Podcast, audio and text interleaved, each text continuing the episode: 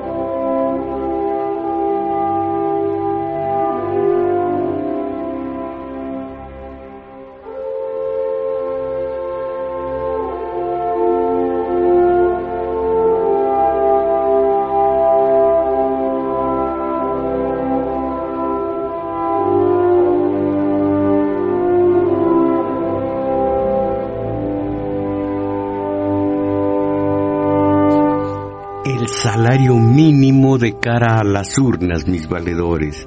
Ante el proceso electoral del 2015, los partidos políticos se aprestan a debatir acerca del mini salario que percibe el trabajador en nuestro país. Mínimos los salarios y máxima la cosecha de votos. Esa es la táctica.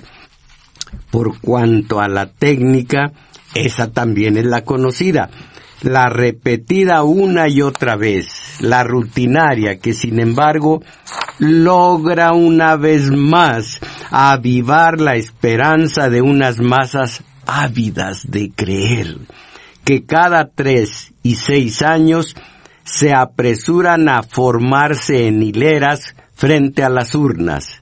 Ahora sí, dicen, parece a la manera gringa, parece que con este, ahora sí, ya la hicimos, esto entrecomillado, las masas sociales y el salario mínimo.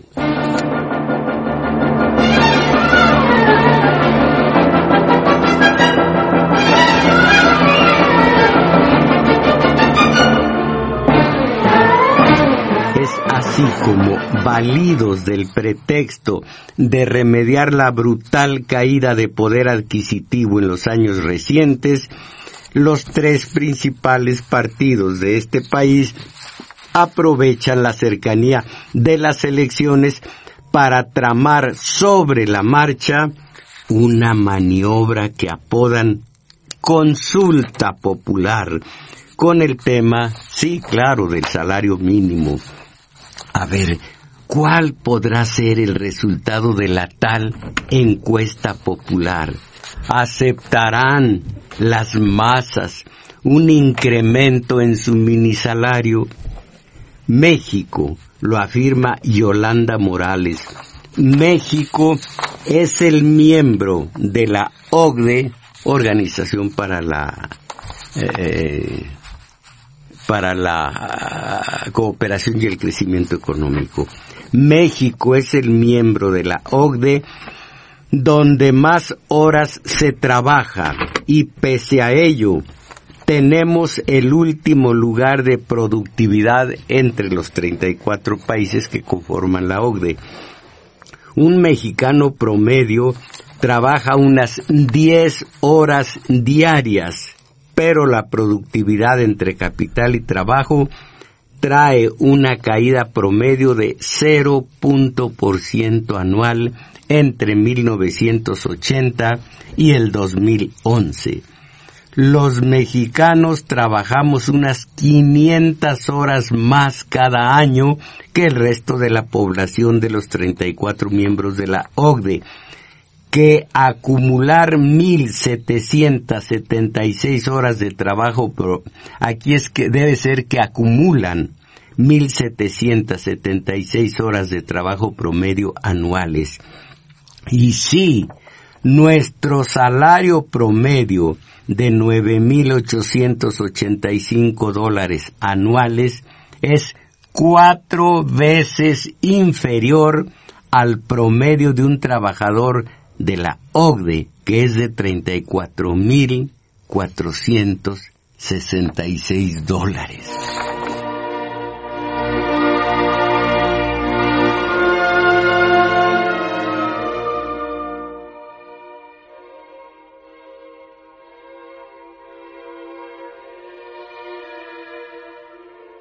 Y aquí la información de Guillermina Gómez Ordóñez. De acuerdo con la CEPAL, en México casi 14% de los ocupados recibe un salario inferior al mínimo, mientras que dos de cada cinco personas que se ubican en la economía formal perciben dos salarios mínimos cuando mucho, generando una pérdida de casi 70% del poder adquisitivo real del salario mínimo, al que hay que agregar un estancamiento acumulado desde 1980.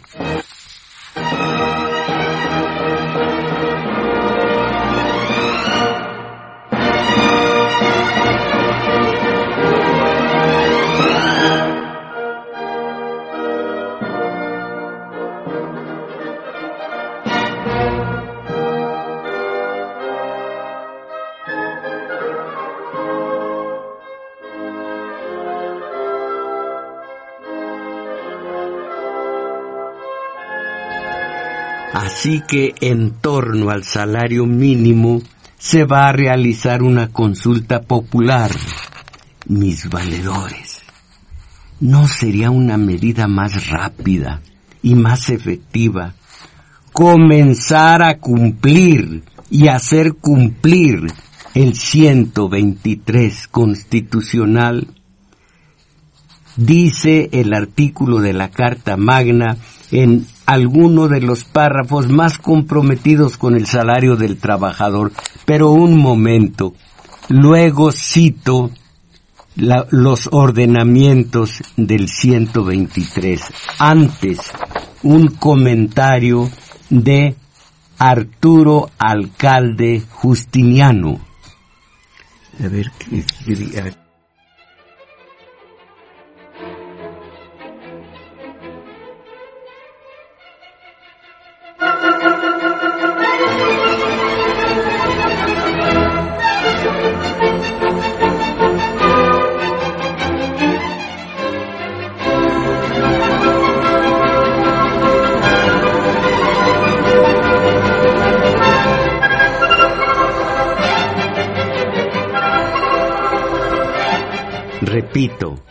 eh, eh, comentario de Arturo Alcalde Justiniano.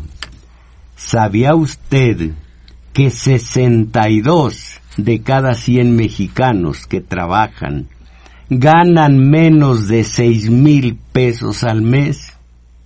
¿Sabía usted que somos el país peor calificado en América Latina respecto de las condiciones salariales?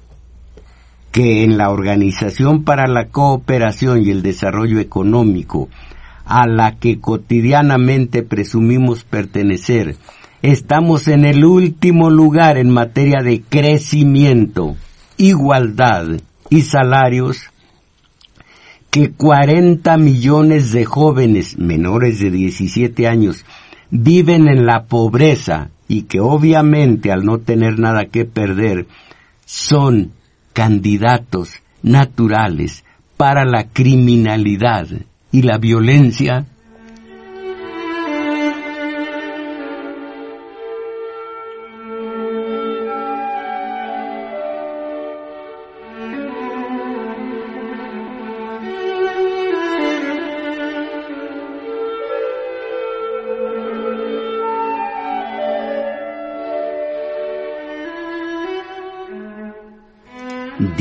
a día se acumulan los datos que exhiben a México como un ejemplo de desigualdad social, lo cual se refleja en todos los aspectos de la vida cotidiana, educación, nutrición, medio ambiente, seguridad, etc. Nuestra condición de ser un país de pobres contrasta con los escaparates lujosos, los centros de consumo y las zonas residenciales fastuosas que no representan el México real. La inmensa mayoría de la gente está en otro lado. La desigualdad es, sin duda, el principal problema en nuestro país. El tema es tan grave que los gobiernos, los partidos, las iglesias y las organizaciones intermedias de la sociedad deberían convertirlo en el punto central de su quehacer institucional.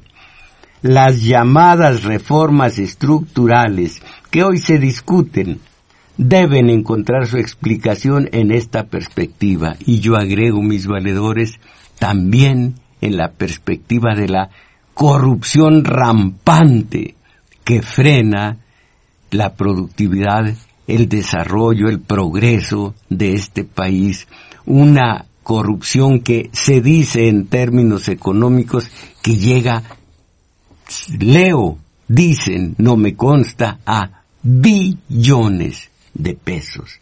Y una pregunta de alcalde Justiniano. ¿Cómo va a coadyuvar a la igualdad de la reforma en materia de, telecomunicaciones? La reforma energética. ¿En qué medida, caramba, en qué medida reduce este mal? Y repito a ustedes, tan fácil que sería y tan absolutamente difícil que resulta en la práctica atenernos simplemente al 123 constitucional. ¿Algún comentario al respecto? Por favor, las señas telefónicas, compañera Isabel Macías. Así es, los números telefónicos son 55 36 89 89 Lada sin costo 01800 50 52 688.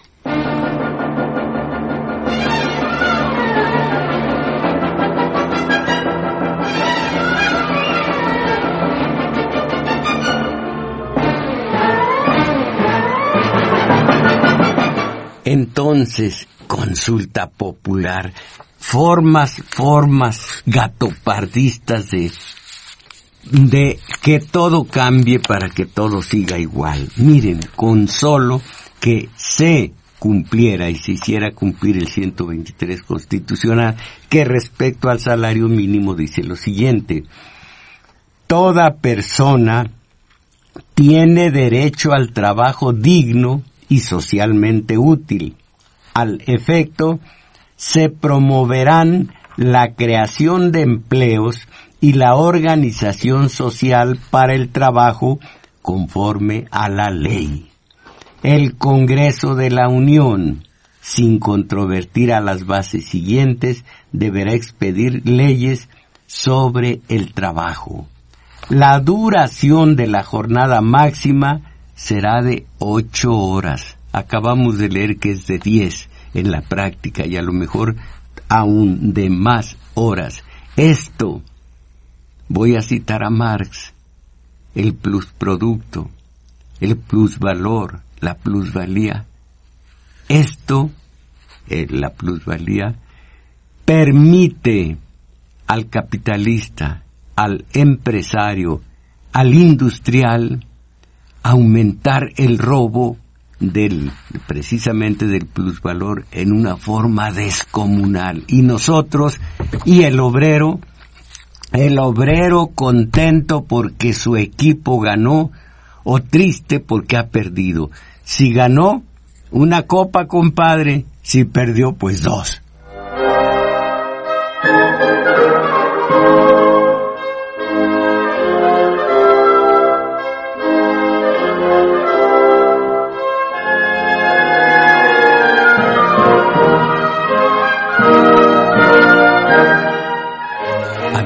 ¿Cuál es su comentario, Isabel Macías, si no ganó y si no perdió el equipo del trabajador? Pues la botella completa. Bueno, sigo con la transcripción de los párrafos que me parecen más elocuentes acerca de esto del salario mínimo. Los salarios mínimos generales deberán ser suficientes para satisfacer las necesidades normales de un jefe de familia en el orden material, social y cultural, y para proveer a la educación obligatoria de los hijos. Los salarios mínimos profesionales se fijarán considerando además las condiciones de las distintas actividades económicas. Para trabajo igual, oigan ustedes esto, a ver si ocurre en la práctica. Para trabajo igual debe corresponder salario igual, sin tener en cuenta sexo ni nacionalidad.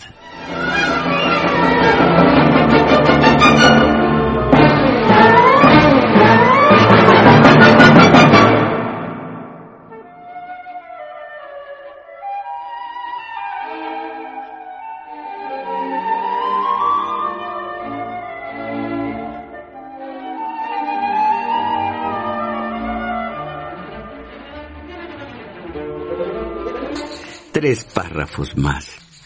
El salario mínimo quedará exceptuando, exceptuado, perdón, de embargo, compensación o descuento.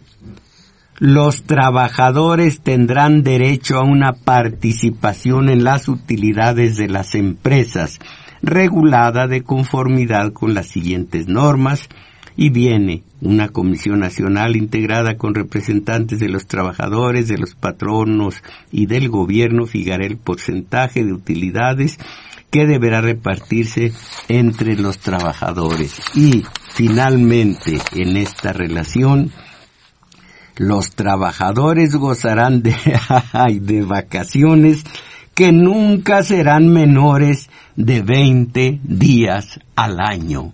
Hasta aquí lo que me parece más expresivo del 123 constitucional y recuerdo la película, el, la película Nunca en Domingo, en donde Melina Mercury, ¿vio usted esa película, compañero Arturo Flores? No, y usted, eh, Crescencio Suárez, ¿cómo se ve que son jóvenes, caramba? ¿Usted que eh, no la vio, oh, compañera? No. Caramba. Bueno, siempre era tan optimista. Eh, eh, Melina Mercury, allí no recuerdo cómo se llamó en la película, era tan optimista que decía, todo, es un decir, es una, es, es algo a mi criterio. Después de leer esto del 123, qué maravilla, los trabajadores gozarán de vacaciones que nunca serán menores de 20 días al año y después, decía Melina Mercury, todos nos vamos a la playa.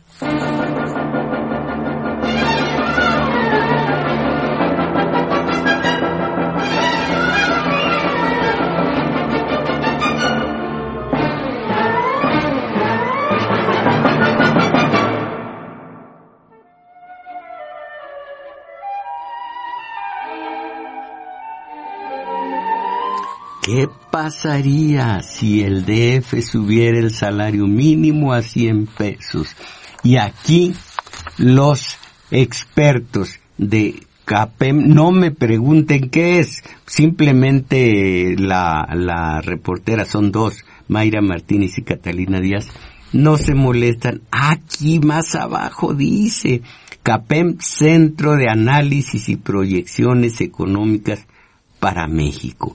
Y otra, otras siglas, IMEF, a ver si me topo con ellas. Bueno, pues estos especialistas en asuntos económicos dicen que el incremento propuesto por el mandatario capitalino, que equivale a 48.6%, provocaría además que inversionistas nacionales y extranjeros tarde o temprano optaran por sacar parte de sus inversiones del país. Los economistas consultados explicaron que un aumento de 48.56% en el salario mínimo impactaría directamente en los costos al consumidor final, para pagarles más a los trabajadores, los empresarios tendrían que buscar alternativas para obtener esos recursos adicionales derivados del incremento. La alternativa inmediata para conseguirlos es aumentar el precio de los productos y servicios que compra la gente todos los días. Y aquí una observación mía, mis valedores ese plusproducto, ese plusvalor, esa plusvalía, en el fondo es lo mismo, esa es intocable. Y además, esta trampa de los industriales, bueno, si quieren aumento salarial, aumenten la productividad. O sea, ustedes mismos, ustedes mismos financiense su eh, eh, aumento salarial. Pero la que se llamaba plusvalía, la que así bautizó Marx, la plusvalía, esa no se toca, esa no. ¿Han visto ustedes que un industrial pierda dinero? Claro, hay sus excepciones. No, no, no. El industrial tiene su robo legalizado totalmente seguro que los obreros hagan lo que puedan. Entonces, ¿cuál sería el efecto inmediato? Aquí el chantaje de los industriales. ¿Cuál sería el efecto inmediato de este aumento en los precios al consumidor final? Un incremento en la inflación. Esto significa que los precios de todos los bienes y servicios del país subirían. Esto lo advierten los economistas la comida, el transporte público, los boletos de avión, la ropa, la entrada al cine, la asistencia a un restaurante, la visita al médico particular, el agua embotellada. Esto del agua embotellada, caramba. Encontrar un filón para sacar dinero, el agua. Las tortillas, una computadora y otros bienes y servicios que la gente compra para llevar a cabo sus actividades cotidianas. Todo esto costaría más y repito a sus buenas mercedes, pero que no se toque el plusproducto que ese corresponde al industrial. Finalmente, ¿qué se entiende por productividad? Que aumenten la productividad, o sea que se financien su propio aumento de salario.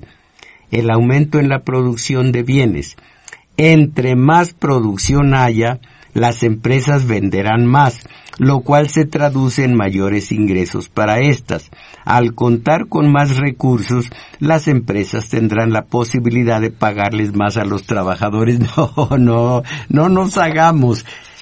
Eh, esa productividad extra es la que está pagando el salario mínimo y no lo está pagando están produciendo su aumento salarial los trabajadores y sigue la ganancia del industrial sigue intocable.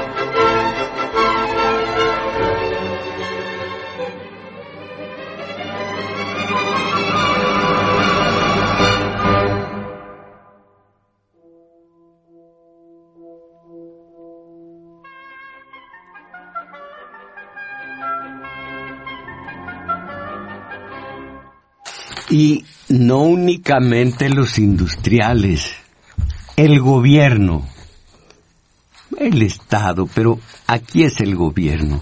El Estado es el conjunto de instituciones que forman, que lo forman precisamente el gobierno es parte de esta, de este conjunto. Lo mismo lo son los industriales ya en los hechos, la superestructura. Pero entonces, el secretario del Trabajo, Navarrete Prida, advierte que es peligroso andar jugando, aumentar los salarios mínimos, sin permitir antes que las reformas emprendidas generen mayor crecimiento económico y productividad. Espérense los, los obreros a que rindan frutos esas reformas. Miren, qué sabias las palabras, aunque mal pronunciadas de mi santo Padre Juan. Santo Padre Juan, no, no voy a decir el Santo Padre Juan Pablo II, eh, que lo detesto aquí entre nos, eh, porque conozco su historia. Bueno, mi Padre Juan, oyendo esto me diría lo que me decía siempre, no, mi hijo, no me admiro de ellos, no me admiro de Navarrete Prida, que es parte del sistema y no de la, y no del paisanaje, no de las masas sociales, no me admiro de ellos, me admiro de ustedes que agachan la testa. Entonces, dijo, dijo Navarrete eh, Prida, advertimos con mucha claridad el riesgo de no saber exactamente las consecuencias que tiene elevar un salario mínimo simplemente por decisión y no cambiar los fundamentos que nos han llevado a esa condición y por tanto que se pueda volver un tema político y electoral. Señaló que en la agenda laboral del gobierno el tema de los salarios mínimos y la pérdida del poder adquisitivo, oigan esto, reciben una atención prioritaria. Cierto, no lo que dice mi padre, dice lo que dice, no lo que decía. Mi hijo, no me admiro de ellos me admiro de ustedes por dejados. Ahora yo voy a decir esto. Señaló que en la agencia laboral del gobierno el tema de los salarios mínimos y la pérdida del poder adquisitivo que en 30 años ha sido de cerca de 80%, que hace 30 años con un salario mínimo se adquirían más de 50 kilos de tortilla y ahora solo cinco, bueno, que esta pérdida del poder adquisitivo recibe una atención prioritaria por parte del gobierno. Y yo digo, ya nos tomaron la medida, ya nos faltaron al respeto, nos vencen por nuestra pura ignorancia, por nuestra abulia, nuestra desidia, nuestra indiferencia, nuestra reluctancia, nuestra, eh, eh, nuestro rechazo a elevar nuestro nivel de cultura política.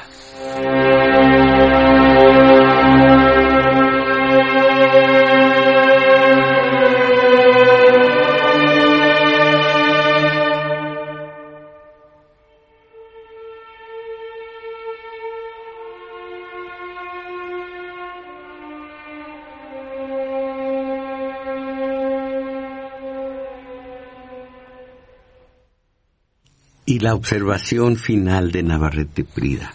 No es gratuito que los factores de la producción, que son los principales interesados en el tema, así como las grandes centrales obreras y los empresarios, hayan sido extraordinariamente prudentes antes de pronunciarse sobre un tema de esta naturaleza.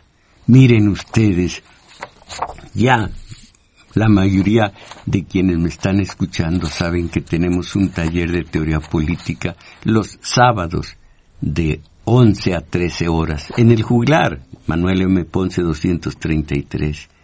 Allí hemos estudiado y seguimos estudiando desde la génesis del obrerismo en México, ese principio que está en agraz, en semilla apenas en el porfiriato, y cómo va, cómo se va desarrollando en la Casa del Obrero Mundial, y cómo Carranza, y con él Obregón, y con él, oigan esto, el doctor Atl, logran cooptar a 67 líderes de la Casa Mundial y desde entonces viene la catástrofe de que los propios líderes sindicales son parte del sistema de poder y contrarios a los obreros. El primero fue un entreguista Vicente Lombardo Toledano, después los cinco lobitos tuvieron de, de máximo representante a Fidel Velázquez y ahora eso que queda del no, no voy a decir del sindicalismo, que no son sindicatos, sino organismos corporativos de control obrero, como me dijo el maestro, ahora eso que resta del movimiento obrero tenga como líder a un riquísimo, a un potentado en materia de, de dinero, Joaquín Gamboa Pascoe. Le dijeron a Leonardo Rodríguez Alcaina, aquel güera Rodríguez en su tiempo, eh, ¿cómo ve que intentemos aumentar los salarios, dijo uno, de los subalternos de, de Rodríguez Alcaine. Y él dijo rápidamente, ni lo mande Dios.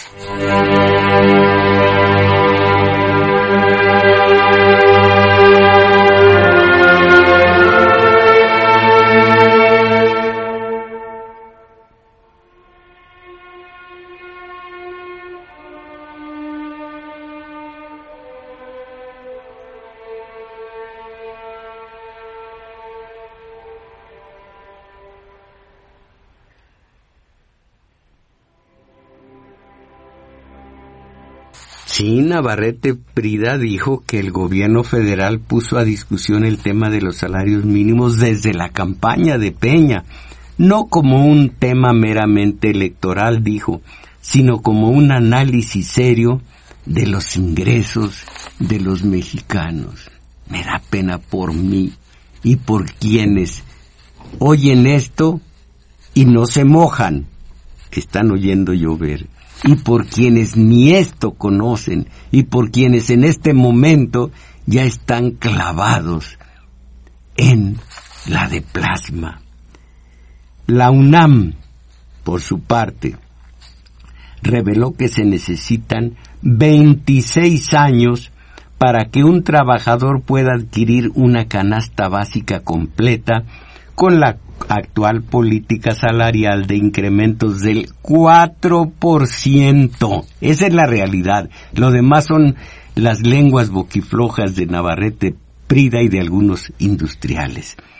En su reporte, México, fábrica de pobres, reporte de investigación 116, el Centro de Análisis Multidisciplinario refiere que eso ocurrirá si los precios de leche, pan, tortilla, huevo y frijol no se incrementaran en ese periodo de tiempo. Si no se incrementaran los precios, en 26 años tendríamos, porque yo pienso vivir fácil esos 26 años, acceso a la canasta básica total. Aquí está el dato que antes decía yo a sus buenas mercedes. En 1982, piensen ustedes quién era entonces el gobernante. En 1982, una familia compraba 50 kilos de tortillas con un salario mínimo diario, mientras en el 2014 solo puede adquirir 5.6 kilos, 5 en lugar de 50. En cuanto al consumo de pan blanco, bueno, esto es menos importante que la tortilla. Pues hace engordar y demás, pero es tan sabroso. Hace rato comentaba yo con la compañera Isabel Macías, si no hiciera engordar el chocolate, ¿lo comería usted? Diario lo comería. Desgraciadamente. Bueno, pues 50 kilos en el 82 con un salario mínimo. Ahora 5. Y nosotros, oh, cámbiale. No oigas, vieja, no oigas a la marguetas, al catastrofista. Nada le parece bien. Ni siquiera el, el líder mundial, el estadista, que resultó peña para los industriales del extranjero, ni eso le parece bien.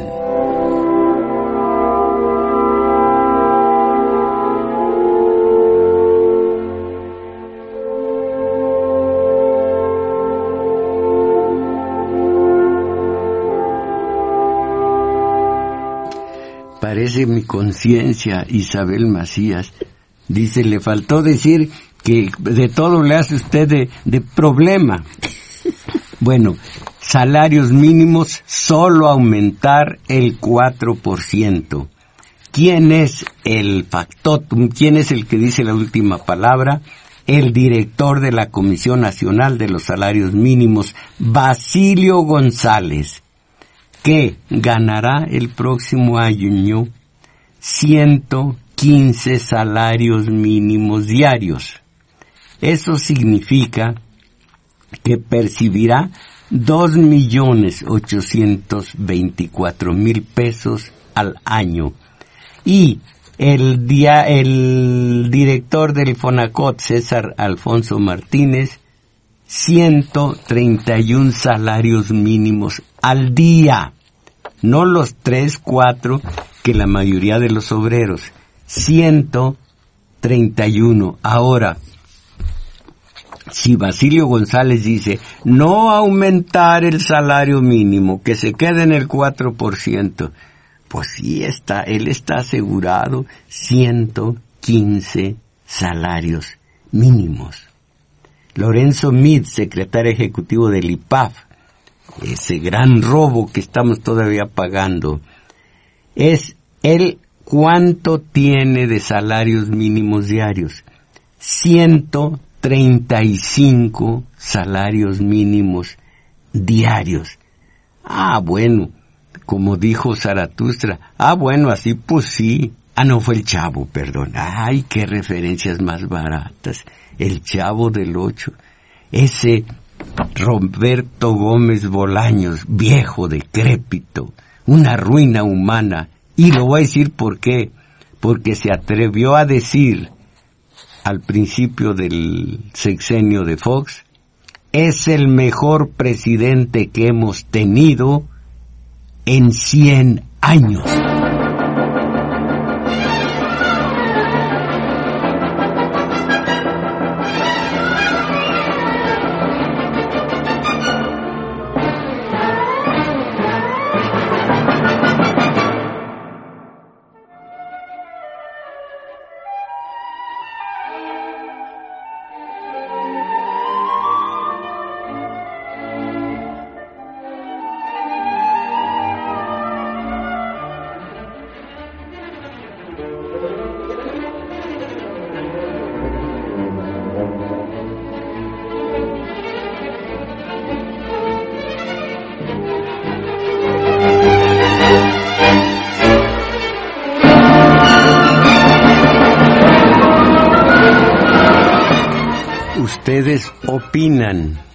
Y yo opino de las opiniones de ustedes que, que a veces se acusa sin base, como aquí, Rodolfo Salgado.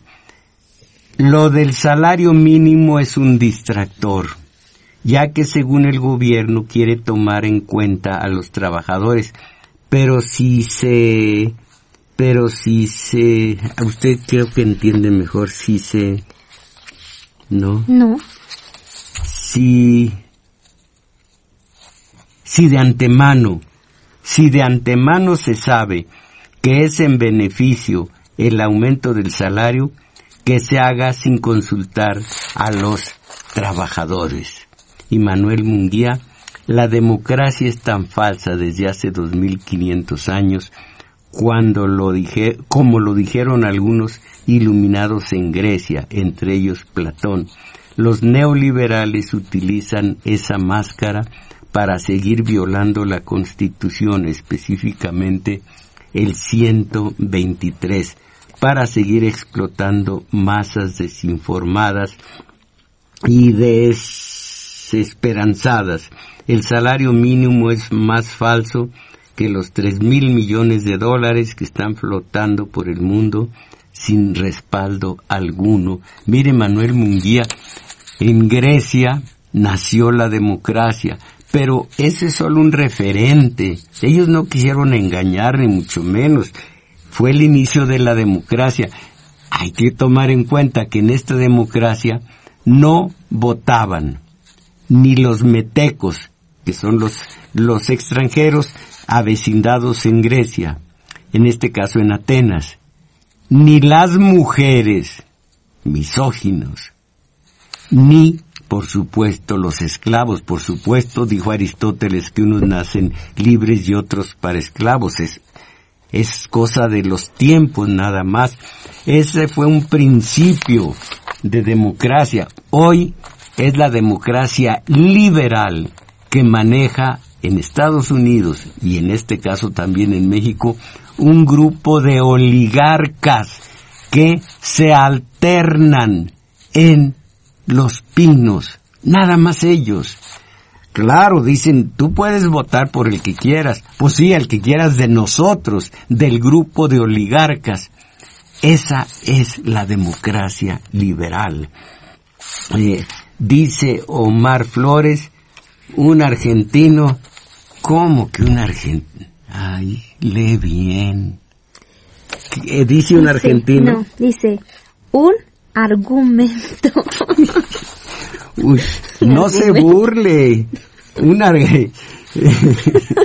un argumento en contra del aumento del salario mínimo es la inflación en los precios. Pero si uno va a la tienda de se da cuenta de que estos siguen aumentando aun con los salarios bajos.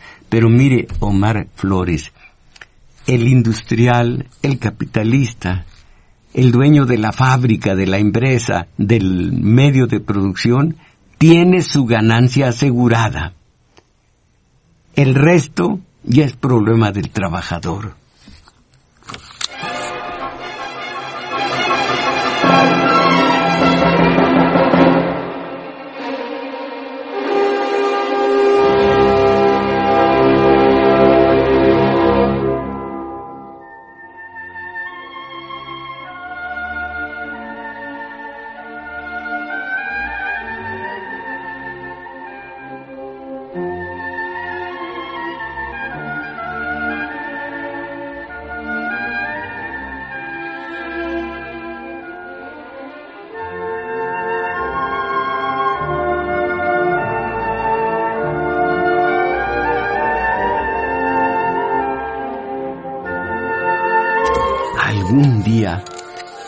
Vamos a pasar del catálogo de agravios a la acción. Recuerden, lo he dicho, algunos de ustedes no lo recordarán, que Echeverría después del 68 y del 71, para mantenernos en la ignorancia, nos inficionó con un, nos envenenó, quiere decir, eh, nos involucró en un cuerpo de tres catálogos. Catálogo de agravios, catálogo de buenas intenciones y la acción. Con eso ya no necesitábamos estudiar teoría política. Catálogo de agravios es el que todos utilizamos. El gobierno nos está haciendo mal. Es el Estado, es, es la superestructura, en fin, el gobierno para entendernos. El catálogo de buenas intenciones aquí está, miren.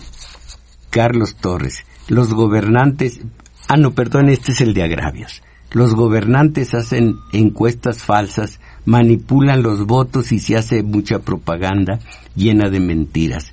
El Senado dice que aprueba muchas leyes para que México siga adelante. Sí, adelante, pero con la corrupción y con los salarios de hambre para los trabajadores. Es el catálogo de agravios. El de buenas intenciones. El gobierno debería, los, los industriales deberían, los legisladores deberían, lo mismo el judicial debería. Es el triste catálogo de buenas intenciones. Y la acción, exijámosles, exijamos, exijamos y a hacer megamarchitas para que los compañeros del Politécnico dejen en la, en la escalada y en la estacada seis, siete cadáveres. No, yo digo a sus buenas mercedes, catálogo, catálogo de agravios. Miren qué mal estamos. Yo no me refiero a esos. Eh, el, el Estado para mí, la superestructura, para mí, no cuenta, simplemente es enemiga histórica de nuestro cambio que necesitamos hacer y que hacemos todos o nadie lo va a hacer por nosotros. Bueno, miren lo que nos están haciendo.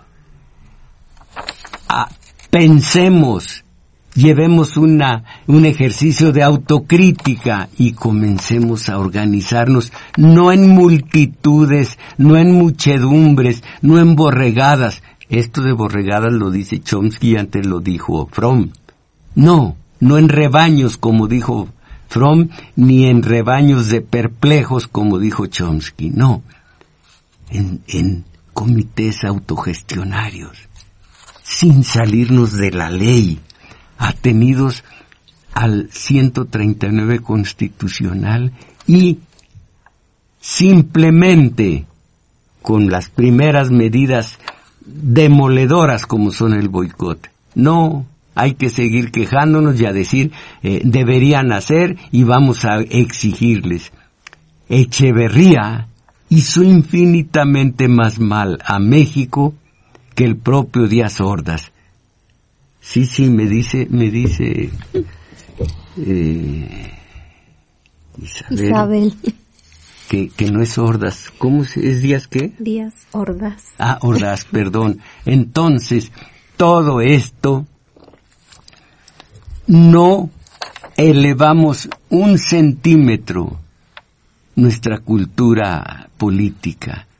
De los puros hígados nos salen las expresiones o de los hígados o de López Dóriga, que es vocero del sistema de poder y que no que y no queremos captar esa esa eh, evidencia y tantos pues los de Televisa, los de TV Azteca, los del el, el eh, la radio comercial, con sus excepciones, por supuesto. Ricardo Calderón, a las personas que trabajan en el estacionamiento de Walmart y Sam, Sam, Sams. No se les pagan, les exigen que compren un uniforme y tienen que pagar 30 pesos por turno. Lo mismo pasa en las gasolineras. Además, les condicionan a vender un aceite.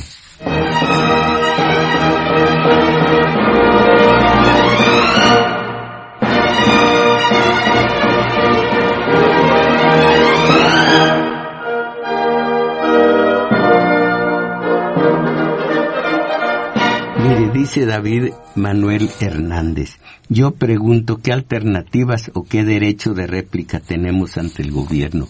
Miren ustedes cómo nos machiembraron, nos erraron, nos troquelaron el hecho de delegar, delegar, siempre teniendo de punto de referencia el gobierno. Fíjense, ¿qué alternativas o qué derecho de réplica tenemos ante el gobierno? Tenemos derecho de réplica ante nosotros mismos. Y un segundo, una segunda pregunta. Eso es lo que quisiera que el maestro nos indicara. ¿Qué opciones tenemos para hacernos oír sin que esto termine mal? Ve usted, mire, eh, usted está en el plan del delegar. ¿Qué podemos hacer con el gobierno? Nada, él hace su papel y olvide el gobierno. ¿Qué hago yo con los míos, con los vecinos, con los compadres, con los que me emborracho? Yo mojarro, conmigo el licor todo, puente petate, el licor, el tabaco y el clásico pasecito a la red en la, en la de plasma. Bueno, entonces, ¿Qué opiniones, qué opciones tenemos para hacernos oír? Hágase oír con su gente, entre nosotros. Nosotros somos 120 millones de átomos. Vamos a congregarnos en células o comités de unos 10, 15 pelados. Eh, eh, sin que esto termine mal. No haga caso de, de los del gobierno. Nosotros somos otra entidad. Y antes de seguir con los mensajes de ustedes, piensen en salario mínimo y oigan esta noticia. Me da, me da vergüenza y temor decir esta, este apellido, pero ni modo. Recibe Calderón 5 millones de pesos al mes por pensión millonaria. 5 millones de pesos al mes. Además tiene, como los otros eh, eh ex eh, expresidentes, bonos, aguinaldos, compensaciones, salarios de escoltas y personal, personal de ayudantía, pago de servicio telefónico local, larga distancia y celular, automovilístico, para expresidente, esposa, hijos y escoltas con sus respectivos gastos por trámite, trámites oficiales y mantenimiento. Y servicios domiciliarios que incluyen predial, agua, luz, jardinería, etc. Durante nueve meses se han revisado todas las publicaciones del Diario Oficial de la Federación de los últimos 38 años. Jurídicamente no existe ningún decreto, sustento o base legal para las pensiones. Eh, en los últimos 11 años, diputados y senadores han presentado un total de 12 iniciativas de ley con la intención de reducir lo que cuesta el erario, la manu perdón, lo que cuesta al erario la manutención de los cinco expresidentes y la viuda, Sasha Montenegro. Nunca la he visto vestida en las películas, ni, ni solamente le vi en una película, llámenme Mike.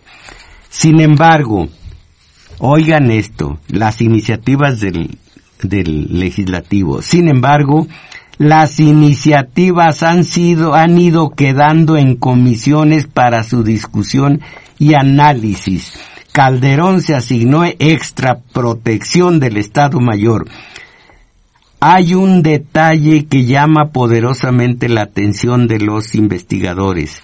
En el caso de Felipe Calderón, ya que el 30 de noviembre del 2012 modificó el reglamento del Estado Mayor Presidencial para incrementar el número de elementos de seguridad asignados a su familia y recibe al mes 5 millones de pesos. ¿Cuál A? Y dice Basilio González que el aumento salarial en México es de 4% al año, mis valedores. Fíjense, esto, esto es México.